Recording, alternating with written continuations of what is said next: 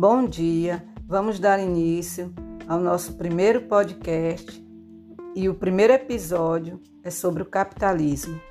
O capitalismo é um sistema econômico e social baseado na propriedade privada dos meios de produção, na organização da produção visando o lucro e empregando o trabalho assalariado e no funcionamento do sistema de preços.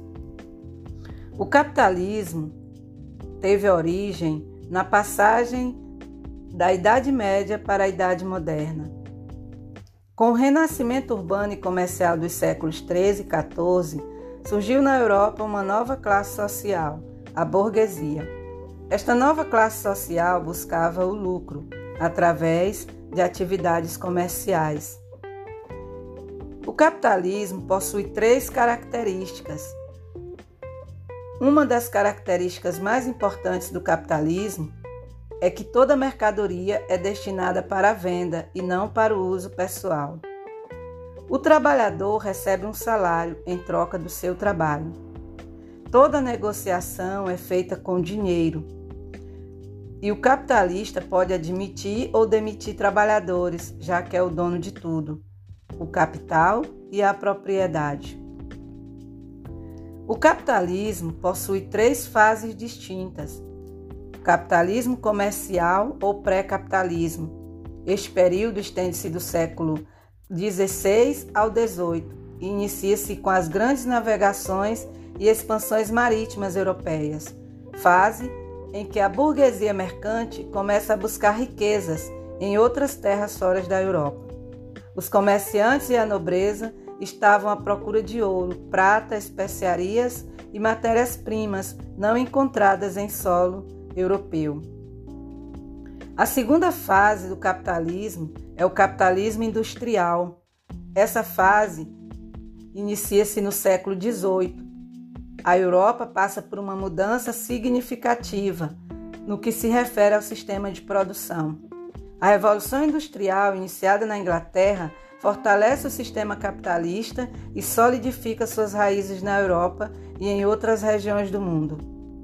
A Revolução Industrial modificou o sistema de produção, pois colocou a máquina para fazer o trabalho que antes era realizado pelos artesãos. O dono da fábrica conseguiu desta forma aumentar sua margem de lucro, pois a produção acontecia com mais rapidez. A terceira fase do capitalismo é o capitalismo monopolista ou capitalismo financeiro.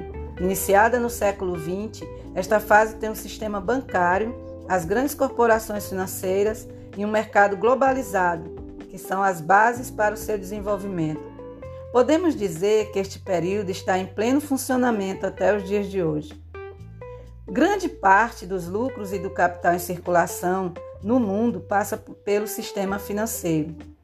A globalização permitiu às grandes corporações produzirem seus produtos em diversas partes do mundo, buscando a redução de custo.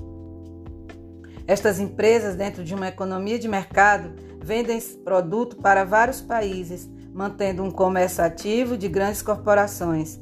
Os sistemas informatizados possibilitam a circulação e transferência de valores em tempo quase real. O sistema capitalista possui algumas vantagens e algumas desvantagens. Uma das vantagens do capitalismo seria a descentralização da economia através da lei da oferta e procura livre. Né? É, a concorrência seria também livre e também abriria espaço para a busca do aperfeiçoamento dos métodos tanto de produção quanto do consumo gerando, portanto, um mercado competitivo e uma economia não assistencialista, e sim de geração de renda pela oferta do mercado. Uma das desvantagens seria a exclusão de pessoas que tivessem dificuldade de oferecer algum serviço que gere renda.